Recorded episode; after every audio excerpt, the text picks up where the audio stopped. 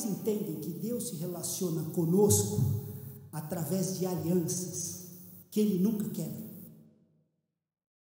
Aliança. E o hedonismo desencadeia quebra de aliança. Quem trabalha com casal, eu sei que tem muita gente que trabalha aqui, vai entender o que eu estou falando. A gente vai conversar com as pessoas que estão brigando, que estão se separando. Sabe o que, que a gente ouve? Eu tenho o direito de ser feliz. Eu tenho o direito de ser feliz. É o que eu ouço sempre. Só que aliança não existe para você ser feliz existe para fazer o outro feliz. Não, não é sobre nós. É o que, que eu vou fazer nessa aliança para deixar a outra parte feliz. É assim que Deus age conosco. Né? É uma relação pactual. É um pacto, como o pacto de sangue que o pai fez com o filho. Nós vimos lá dentro, no estudo do sangue. É um pacto não é um contrato. Só que as pessoas hedonistas não entendem uma relação de pacto. E o hedonismo vai desencadeando quebras de alianças. Por que, que a gente está vendo casamentos descartáveis? Porque ela não está fazendo eu feliz incompatibilidade de gênios. Ah, você não conhece minha mulher. Essas coisas que a gente está ouvindo. Né?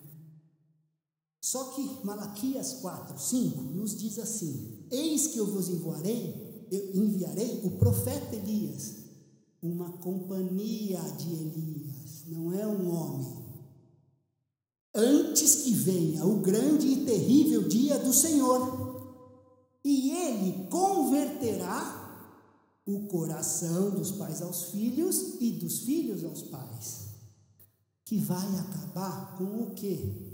Com essa geração que o Senhor vai levantar nos últimos dias. Vai acabar com a orfandade que nós vivemos. Por quê? O hedonismo desencadeia quebra de aliança. Quebra de aliança, o que, que desencadeia? Orfandade. Um matrimônio destruído gera o quê? Orfandade. Essa é a história do nosso país. A história do Brasil. Órfãos, filhos órfãos. Dias como os dias de Ló. Nós vimos os dias como os dias de Noé. Agora nós vamos ver os dias como os dias de Ló.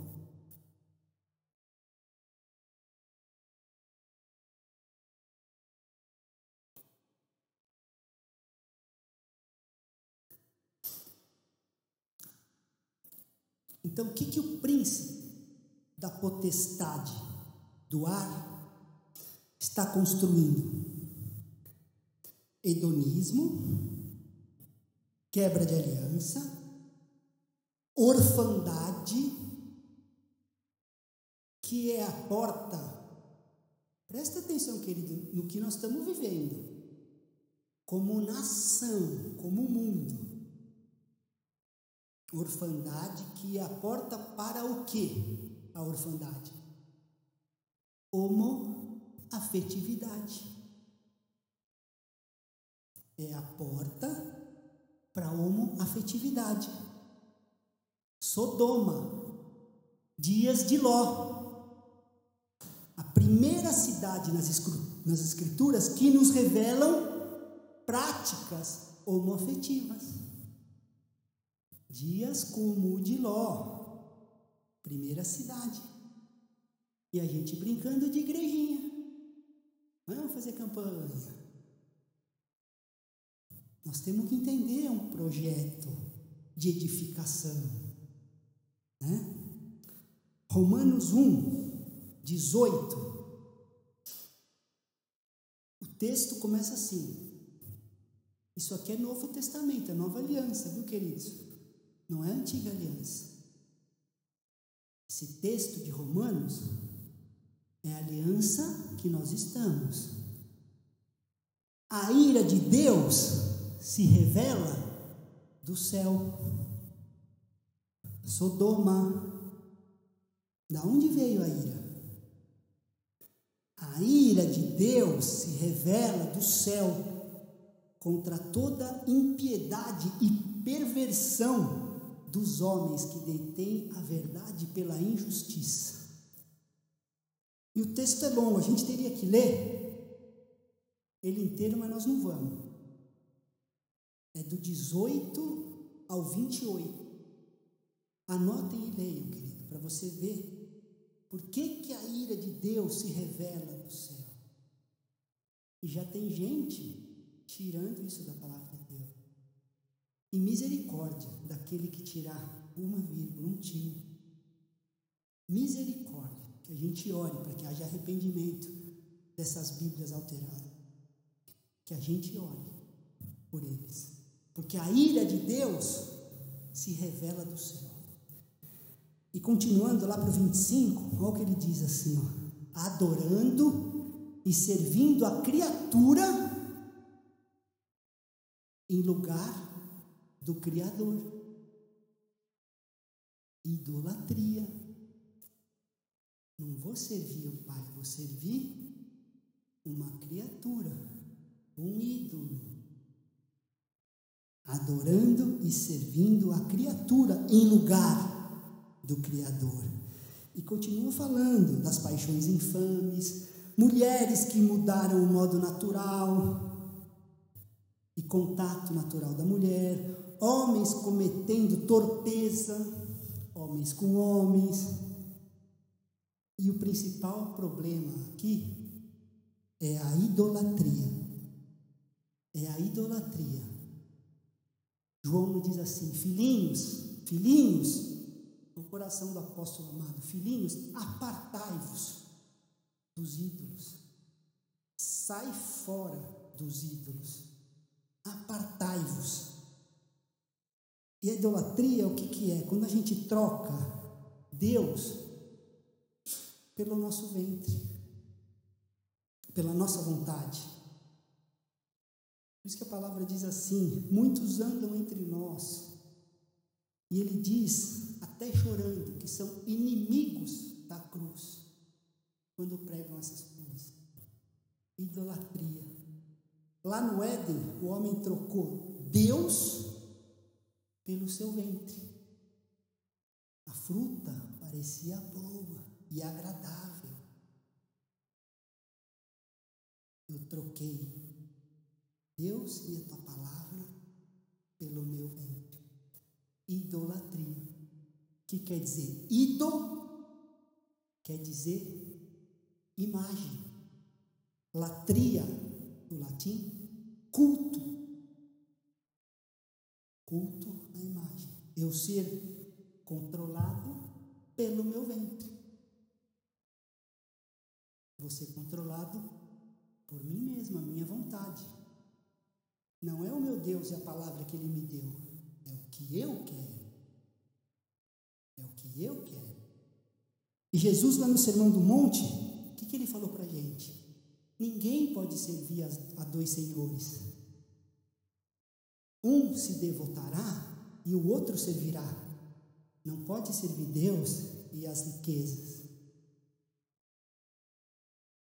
Porque os gentios procuram todas essas coisas, mas o vosso Pai celeste sabe e lhe dá todas as coisas que necessitam. Nosso Pai celeste, não é nosso ídolo. Nós temos um Pai. Um Pai, não um ídolo. Aí nós vamos lá, gentios. Problema com a falta de chuva. O que, que nós vamos fazer, os gentios? Culto a deusa da chuva. Não é? O Antigo Testamento nos mostra que problema com a fertilidade. Culto a será a deusa da fertilidade. Né? Problema, ídolo. Aí nós vamos para os evangélicos. Problema financeiro. Culto da prosperidade. Problema de saúde. Culto da cura. Muita coisa que nós estamos chamando de culto para Deus é idolatria. Muita coisa que a gente chama de culto para Deus é idolatria. E, e a chamada, o chamamento de Deus ainda é o mesmo. Arrependam-se. Precisamos de arrependimento, pois a gente só mudou a maneira de procurar as nossas coisas continua o meu ventre. Né? Eu quero uma casa, eu quero um carro, quero um casamento, uma namorada bonita. Jesus dá tudo isso. Então eu só mudei o jeito de procurar como agradar o meu ventre. Se ele vai me dar, são as coisas que eu vou ter através dele. Não é ele idolatria. As coisas. É, Senhor, nós precisamos transformar as nossas mentes. Transformar. É aquele texto que a gente sempre lê, né? De Romanos 12, 2. Mas antes tem o 1. Não começa no 2. Sacrifício vivo que é o culto racional. O culto racional é sacrifício vivo. Eu decido queimar no altar. Ninguém me põe. Aí eu sou transformado pela renovação da minha mente. Entendeu? Não há como eu renová-la sem eu decidir queimar no altar. Ninguém precisa mais pegar o novilho e imolar. Eu decido ir por conta própria. E sabe como Deus fala que isso se chama? Culto racional. Não é por mim, é por Ele. Culto racional é sermos sacrifício vivo. Querer fazer a própria vontade é a tentativa fracassada do homem ser Deus sobre si mesmo. Tentativa fracassada do homem querer ser o Deus da sua vida. Nós estamos aqui olhando o mundo porque o homem decidiu ser o Deus da sua vida. A gente, queridos, como igreja, tem pregado, por isso que nós temos que se arrepender como liderança da igreja. Nós temos pregado uma cruz ortopédica, ela se adequa ao meu corpo. e um Cristo genérico.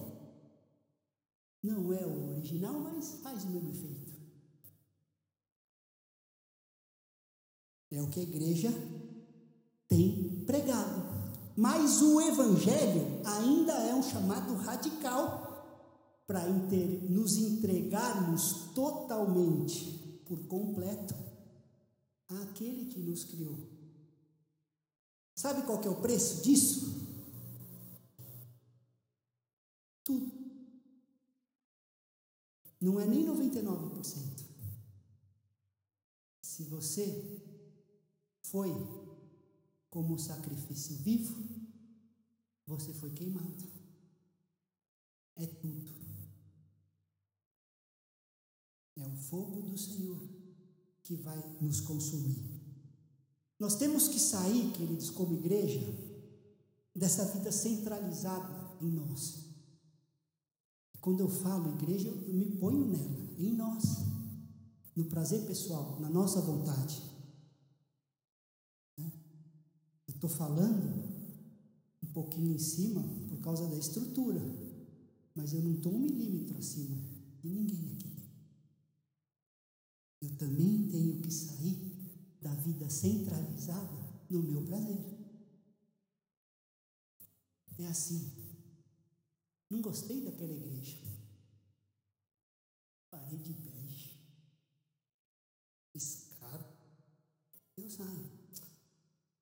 Gostei daquele louvor. Ou, quem disse que o louvor é para você? Pelo que eu saiba, ainda é para ele.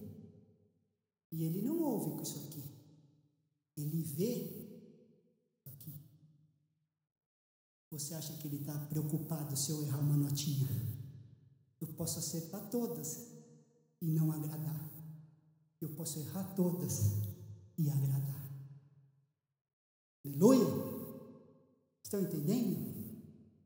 A gente precisa crescer como igreja. Naquela igreja não, né?